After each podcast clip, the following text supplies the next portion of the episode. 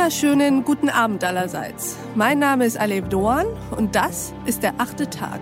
Schön, dass Sie dabei sind.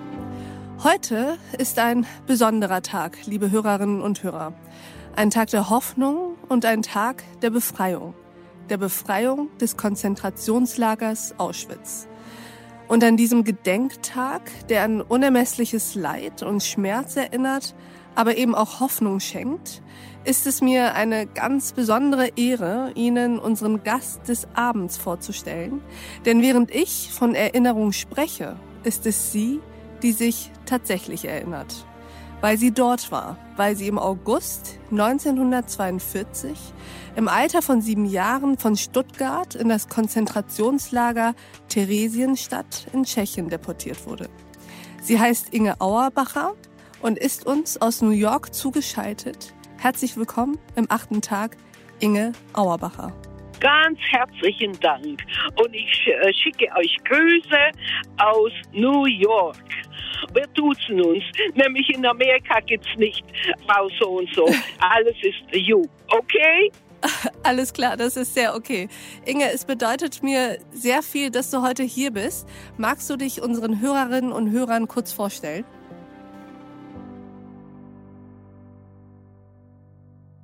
Ja, also ich bin jetzt seit 1946 in Amerika, aber wie ihr hört, kann ich noch ganz gut Deutsch, sogar Schwäbisch, das kommt immer noch durch. Ich bin eigentlich in, in Baden geboren, in Kippenheim, ein kleines Dorf, 2000 Einwohner und 60 jüdische Familien. Und ich bin das letzte jüdische Kind, wo in Kippenheim geboren wurde. Dann nachher zogen wir 1939 nach Jebenhausen in der Nähe von Stuttgart. Mein Vater war schwer Kriegsbeschädigter vom Ersten Weltkrieg. Er hatte das Eiserne Kreuz. Wir waren sehr gute Deutsche ich meine, wir gingen am Samstag in unsere Kirche, die Synagoge, die Christen am Sonntag. Das war das Einzige, was anders war. Meine Uroma hat, war eins von 14 Kindern, die hatte vier Brüder im Ersten Weltkrieg. Und zwei sind gefallen für Deutschland. Mhm. Nachher hat man sie erwartet. Und dann, ich erinnere mich noch sehr gut an die Reichskristallnacht. Woran erinnerst du dich genau? Kannst du so ein paar Szenen oder Eindrücke oder Gefühle mit uns teilen? Ja, ich, ich erzähle was davon. Ich war noch nicht einmal vier Jahre alt und unsere Fenster alle wurden eingeschmissen und ich weiß es noch ganz gut, da waren Scherben überall und ich stand mit meiner Oma und Mutter da im Wohnzimmer und da kam so ein Backstein durchs gebrochene Fenster und meine Mutter hat mich gerade noch weggezogen. Dann haben wir uns geflüchtet in ein Hinterhof. Nämlich wir hatten ein sehr großes Haus dort. Da war so ein Hof und da war eine Scheune. Da sind wir da rein. Und das, der Radau ging den ganzen Tag. Sie wollten die Synagoge runterbrennen, aber da waren christliche Häuser in der Nähe und das haben sie aufgehört. Mhm. Aber sie haben also den Raum sehr, sehr zerstört. Hattest du das denn damals als Vierjährige auch verstanden oder wusstest du gar nicht, was da gerade passiert? Richtig habe ich das auch nicht verstanden. Ich meine, ich war wie die anderen auch. Äh, wo bin ich anders? Hm. Hm. Und du wurdest mit als Siebenjährige seid ihr nach Theresienstadt? Ja, das kam später. Dann äh, natürlich, dann äh, haben wir das Haus verkauft und sind nach jedem Haus nach Brot. Und vorher wollten wir nie auswandern. Nie. Wir haben gesagt, wir sind Deutsche. Papa war ein äh, schwer kriegsbeschädigt und eisernen Kreuz. Was passiert uns? Nix. Der blöde Hitler, der geht auch mal wieder weg. Und dann in 1941 bin ich dann sechs Jahre alt und ich musste die Schule besuchen. Aber jüdische Kinder durften nicht in die Schule gehen mit den anderen und musste jeden Tag nach Stuttgart fahren, wo alle Kinder von Württemberg da hingingen in Stuttgart, Hospitalstraße, wo jüdische Gemeinde war. Und es ging jeden Tag runterfahren. Und es wurde noch viel schlimmer, wo wir den gelben Stern tragen mussten mit dem Wort Jude drauf in hebräischer Schrift. Hm. Und von sechs ab mussten alle jüdische Leute den Stern tragen in Deutschland, Österreich und auch ein Teil von Böhmen. Und da weiß ich noch, Papa sagte mir, ich ging ganz allein ein paar Monate, allein mit sechs Jahren, allein mit dem Zug. Stellt euch vor. Und Papa sagte immer, setz dich so hin, dass du deinen Stern verdecken kannst. Da waren immer mhm. so Raudis im, im Coupé, wo mich äh, geschrien haben, du dreckige Jude, ich war so sauber wie sie. Also ich soll ans Fenster mich lehnen. Und es ging nicht immer. Da weiß ich noch, wie eine Dame auf mich zukam, die hatte keinen Stern, also sie war christlich und die hatte irgendein Gefühl gehabt für das jüdische kleine Kind und hat ihr Vesper, also das war so eine braune Tüte mit ihrem Sandwich drin, zwei Brötchen und, und hat sie hingestellt und ging weg. Ich habe diese Dame nie vergessen. Sie ist eins von meinen Helden in meinem Leben, ein Hero weil das ein kurzer und kleiner Moment der Menschlichkeit war. Du kamst als Siebenjährige nach Theresienstadt in das Konzentrationslager. Möchtest du uns mal von dort erzählen? Ein paar Eindrücke von dort mit uns teilen? Also die Schule hat ja aufgehört nach sechs Monaten. Ich habe im Ganzen acht Jahre Schul verpasst. Und 1942, 22. August, waren wir eingereiht. Ich habe heute noch die Papiere davon. Wir sind dann ins Sommerlager am Killesberg in Stuttgart. Von da sind wir dann an den Bahnhof gekommen und ich war die jüngste von diesem Transport, über 1000 Menschen. Und dann sind wir ungefähr zwei Tage gefahren mit dem Zug, aber da war die SS dabei, die, also die äh, Soldaten da. Mhm. mhm. Und wir kamen an in der Tschechei, in ein äh, kleines Dorf da, Prohuschewitze, weil da war kein Zug, kein Gleis nach Theresienstadt. Und dann kamen wir rein, mussten laufen und alles wegwerfen, also nur ein äh, Rucksack und ich habe meine Puppe dabei gehabt. Das war für mich alles. Ich muss meine Puppe sichern. Hm, kannst du uns mal versuchen zu erklären, was du gespürt hast, was du gedacht hast und was du gefühlt hast während dieses Transports. Du warst ein kleines Kind. Kannst du dich noch an Fragen erinnern, die du hattest oder an Gefühle oder an Kleinigkeiten? Ja, das, war, äh, das waren so zwei Tage, sowas. Und ich weiß, wenn ich nervös war, ist mir immer schlecht im Magen geworden. Und das war auch so. Und wir haben so rausgeschaut aus die Fenster und da sah ich so Schilder und da sah die Sprache ganz anders aus. Ich war ja nur in Deutschland. Ich, mhm. ich habe schon lesen und schreiben können, ein bisschen Mathe in sechs Monaten Schule. Mhm. Und da kam so komisch. Ich meine, ich habe schon Angst gehabt, aber ich habe gedacht, ich bin mit meinen Eltern, die werden schon für mich sorgen. Was haben deine Eltern gesagt? Was haben die gesagt, wo ihr hingeht? Und wie haben und die sich wusste, verhalten? Ja, die haben auch nichts gewusst. Und als ihr angekommen wart, was waren so die ersten Dinge, die, die du gesehen hast? Die ersten Dinge war also aus dem Zug raus. Da waren in, in unserem Transport waren viele alte Leute, hm. viele.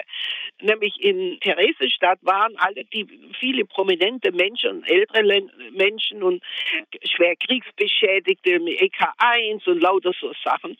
Und da haben sie geschrien, alle aus dem Zug raus und lasst alles liegen, ihr kriegt's nachher wieder.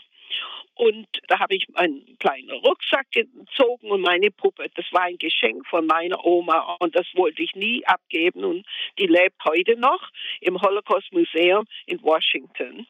Ich gab ihr den Namen Marlene nach der Marlene Dietrich. Sie hatte auch blaue Augen und blonde Haare. Und sie war eine Schildkrötpuppe. Und die wollte ich unbedingt versorgen und dass die nicht wegkommt. Aber so ein kleiner Anstecker, der wurde mir genommen und da haben sie geschrien, du brauchst das nicht, wo du hingehst, auf gut Schwäbisch. Ich wusste ja nicht, wo ich hingehe.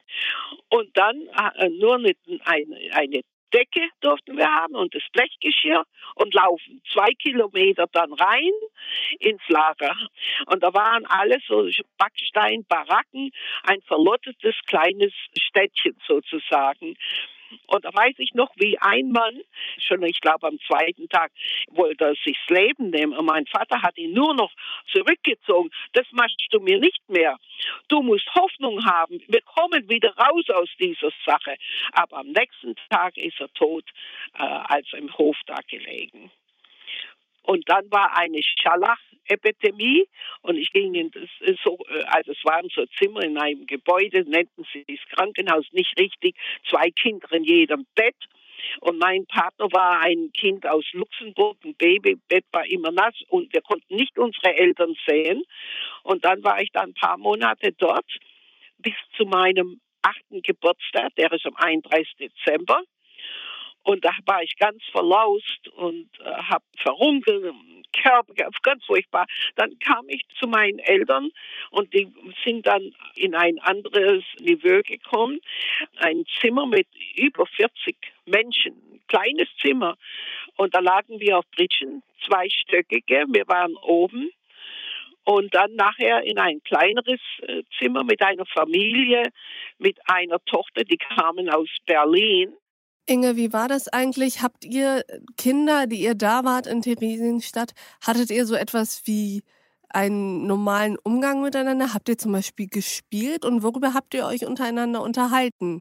Ja, gespielt war ich meine, Schule war streng verboten, aber manchmal haben uns manche etwas gelernt. Sie nannten das Beschäftigung. Dreimal im Tag musste man anstehen mit unserem Blechgeschirr. Morgens war so eine schwarze Brühe. Das war ein Ersatzstoff. Da haben wir unsere Kleider mitgeputzt. Es war wie, wie so ein Putzmittel. So hat es geschmeckt. Wir haben ja keine, alle Kleider wurden abgenommen.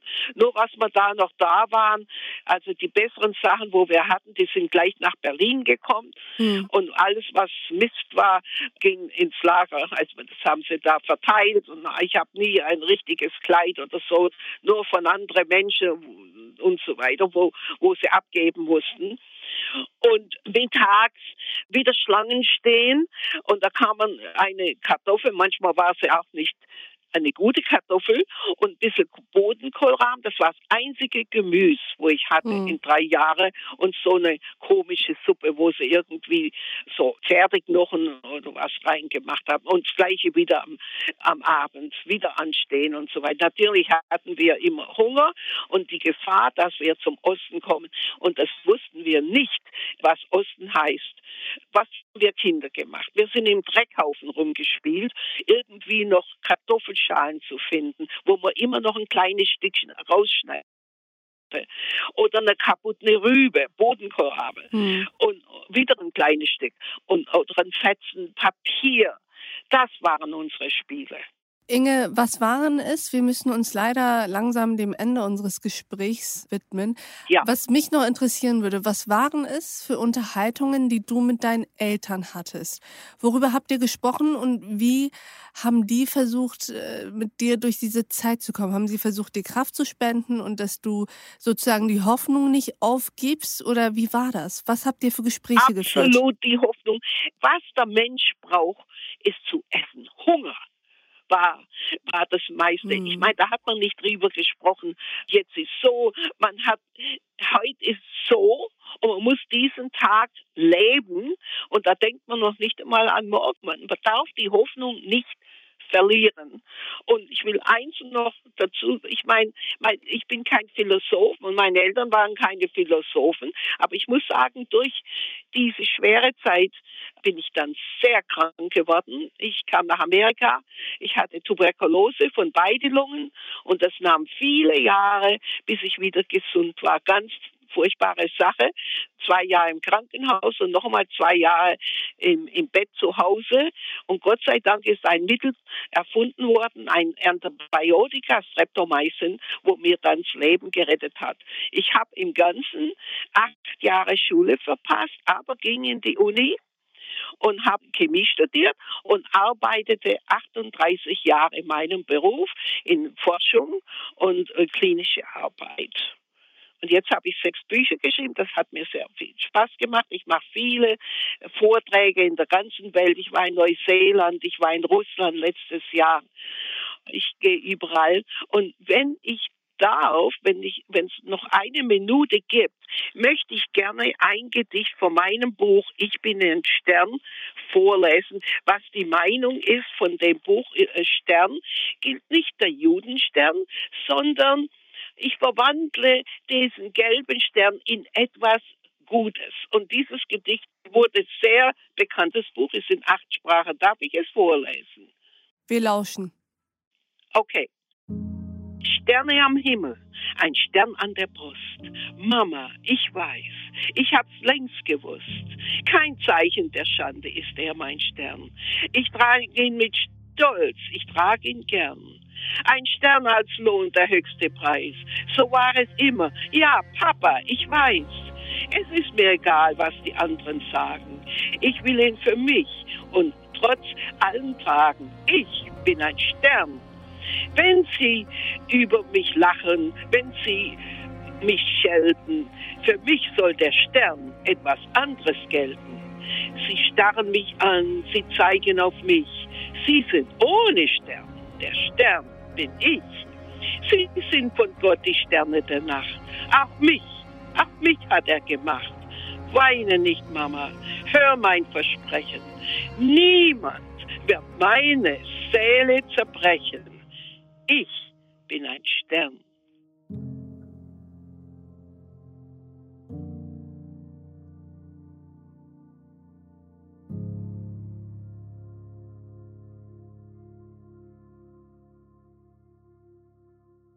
Das ist wirklich sehr, sehr schön und ich bin sehr, sehr glücklich darüber, dass niemand deine Seele zerbrochen hat, liebe Inge. Und ich habe noch eine Abschlussfrage an dich.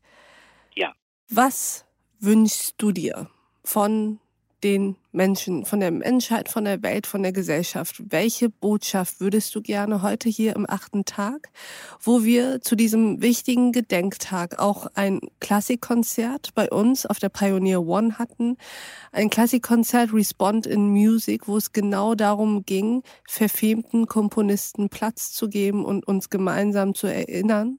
Deswegen freue ich mich umso mehr, dass wir dich heute im achten Tag hatten und wüsste gerne, welche Botschaft du zum Abschluss mit uns teilen möchtest und was du dir wünschst. Ja, also ich möchte, dass die Welt einfach die Menschen miteinander auskommen. Ich wohne in New York, in einem Gegend.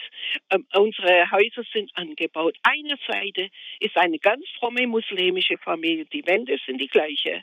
Die andere ist eine Hindu-Familie und dann ein christliches Haus. Und wir leben ganz friedlich miteinander. Wir sind befreundet. Man muss die Leute kennenlernen. Und ich schreibe auch Lieder. Und das letzte, wo, wir, wo ich geschrieben habe, ist eine Welt in Frieden. Und ich wünsche mir, dass die am, am besten wäre es, wenn wir alle einen Kreis machen würden und die Hände reichen und sagen, wir wollen Frieden. In, auf Hebräisch heißt es Shalom, auf Arabisch Salem. Lasst uns bitte zusammen in Freiheit, Hoffnung und Liebe zusammenleben. Kein Hass mehr. Es nützt gar nichts, da kommen diese Kriege und alles.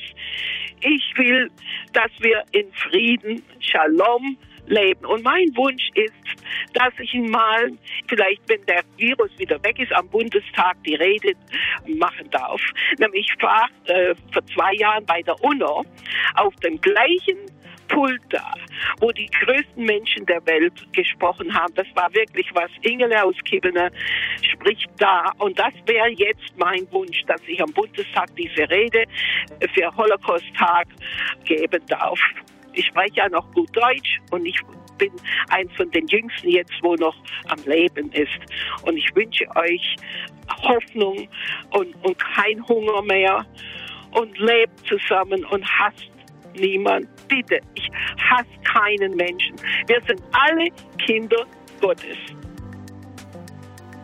Liebe Inge, vielen, vielen Dank, dass du das alles mit uns geteilt hast. Vielen Dank, dass du uns Hoffnung geschenkt hast. Ich drücke alle Daumen, die ich habe, dafür, dass deine Wünsche in Erfüllung gehen. Danke. Und ich bin mir sicher, unsere Hörerinnen und Hörer tun es auch. Ganz, ganz lieben Dank, dass du heute im achten Tag bei uns warst. Liebe Grüße nach Queens, nach New York. Danke. Pass auf dich auf, bleib wie du bist, bleib der Stern, der du bist. Ihr seid auch alle Sterne. Jeder Mensch für mich ist ein Stern. Das sind wunderbare Abschiedsworte und ich bedanke mich auch bei Ihnen, liebe Hörerinnen und Hörer, fürs Zuhören und Mitdenken auch an diesem besonderen Tag. Und ich freue mich, wenn wir uns am nächsten achten Tag wieder begegnen. Bis dahin, auf sehr, sehr bald. Ihre Alef Doan.